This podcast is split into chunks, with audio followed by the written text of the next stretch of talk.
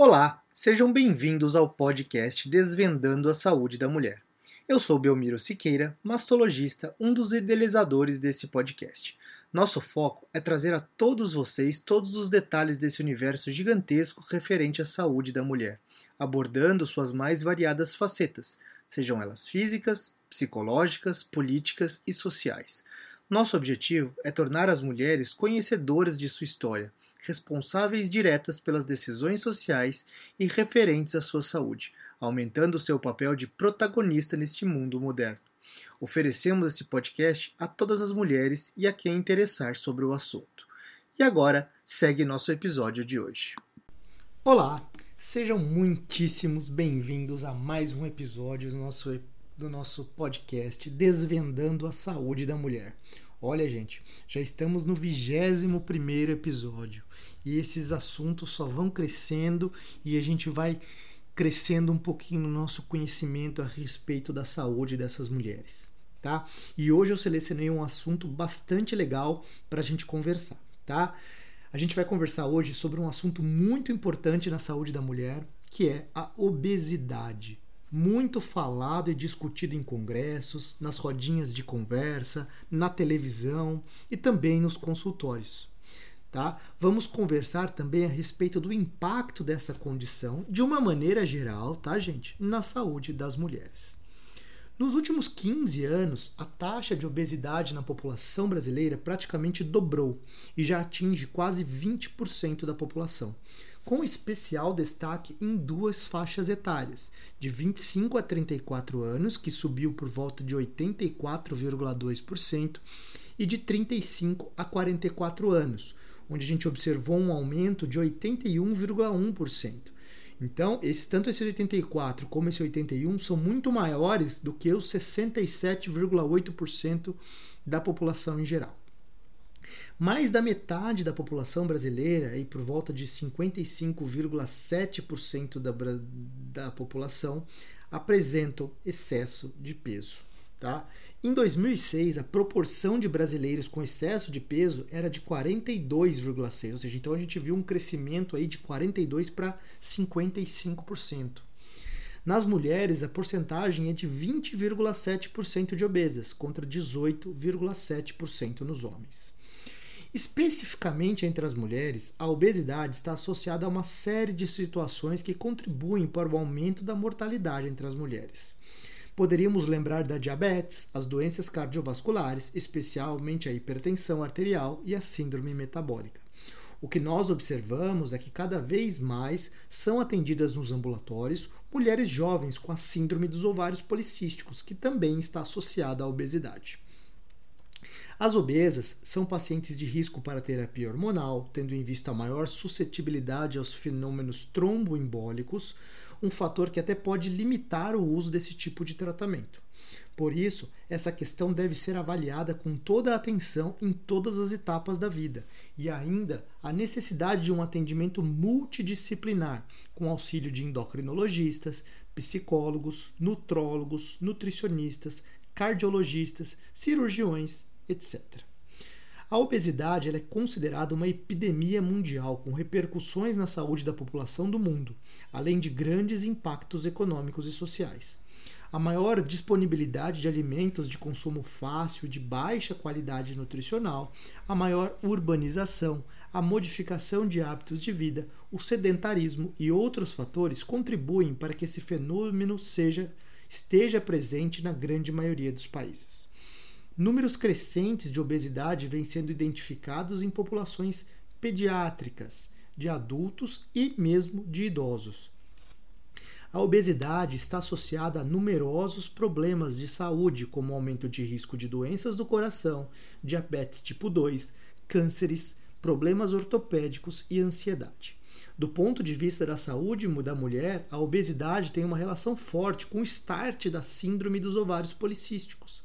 Além disso, está relacionada a quadros de infertilidade, a ciclos sem ovulação, aquele que a gente chama de inovulação crônica, perdas gestacionais precoces, problemas na gestação e câncer de mama e útero, que é o endométrio. Tá? O conhecimento dessa condição e das opções de tratamento é essencial para que o ginecologista tenha uma atuação efetiva no cuidado da mulher com esse importante problema de saúde. Então, a obesidade e o sobrepeso são definidos como um acúmulo excessivo de gordura corporal em um indivíduo por altura. Na idade adulta, considera-se como obesidade a pessoa que apresenta um índice de massa corpórea, o famoso IMC, maior do que 30. Tá? É... Um sobrepeso a gente considera valores entre 25 e 29,9 e pessoas magras com IMC adequado menores do que 25. Porém, apesar de útil, a gente considera essa uma avaliação muito simples para todo o universo que engloba essa condição. E mesmo dentro desses valores de obesidade, ou seja, naqueles valores acima de 30, a gente pode dividir em graus, que a gente pode ver obesidade grau 1, obesidade grau 2, obesidade grau 3, e quanto maior esse número, mais graves as consequências para a saúde. As causas da obesidade incluem fatores genéticos, hormonais, ambientais, corpo, comportamentais, sociais, culturais, entre outros. E ainda sofre influência do desenvolvimento econômico, industrialização, transporte mecanizado, urbanização, estilo de vida sedentário e mudanças de hábitos alimentares que dão preferência a dietas com alimentos ultraprocessados e de alta taxa calórica. A Organização Mundial de Saúde, a OMS, aponta a obesidade como um dos maiores problemas de saúde pública do mundo na atualidade. A projeção é que em 2025 em torno de 2,3 bilhões de adultos estejam com sobrepeso e mais de 700 milhões de obesos. O número de crianças com sobrepeso e obesidade no mundo pode chegar a 75 milhões caso nada seja feito. Muitos estudos têm demonstrado que a obesidade está fortemente associada a maior risco de desfechos negativos do ponto de vista da saúde em geral. Podemos novamente listar doenças cardiovasculares, doenças relacionadas a trombos, arritmias, insuficiência cardíaca, varizes, diabetes, problemas de colesterol, gordura no fígado, que é esteatose hepática, outros problemas no fígado, problemas na, na vesícula, como pedras, pancreatites e até a gota. Podemos ainda falar de problemas respiratórios durante o sono, como, é, como a apneia do sono, que a gente chama, a asma, também do aumento de risco para Alzheimer e demência vascular, AVC, problemas posturais, artrose de joelho e coluna, e não poderíamos esquecer da depressão, ansiedade, alteração da autoimagem corporal, isolamento social, problemas no trabalho e perda de mobilidade. Há nessas pacientes um maior risco de queda na anestesia, hérnias e também de maiores riscos de câncer de mama, endométrio, próstata, vesícula e intestino. Várias doenças femininas estão associadas à obesidade. A síndrome dos ovários policísticos, a SOP, é uma disfunção reprodutiva e metabólica que representa forte associação com a obesidade. Nas pacientes com SOP, as taxas de obesidade podem atingir cerca de 60%, o que é maior do que na população em geral. Alguns trabalhos mostram que a SOP é um fator de risco para a obesidade, mas a obesidade desempenha um papel crítico no desencadeamento da síndrome, em geral, durante a puberdade e a adolescência. A obesidade também influencia negativamente a fertilidade feminina. Mulheres obesas apresentam mais irregularidades menstruais e uma chance menor de ficarem grávidas naturalmente em um ano quando comparadas às mulheres com peso normal. Especificamente as obesas têm uma chance de aproximadamente 66% de engravidarem em um ano, contra 81% das mulheres com peso normal. A obesidade aumenta o risco de ciclos sem ovulação, os ciclos anovulatórios, falha da implantação do embrião no útero, perdas gestacionais precoces e maior risco durante a gestação, as chamadas gestações de alto risco. Além disso, alguns estudos mostram que a qualidade dos óvulos das mulheres obesas, das obesas sofre sim um comprometimento.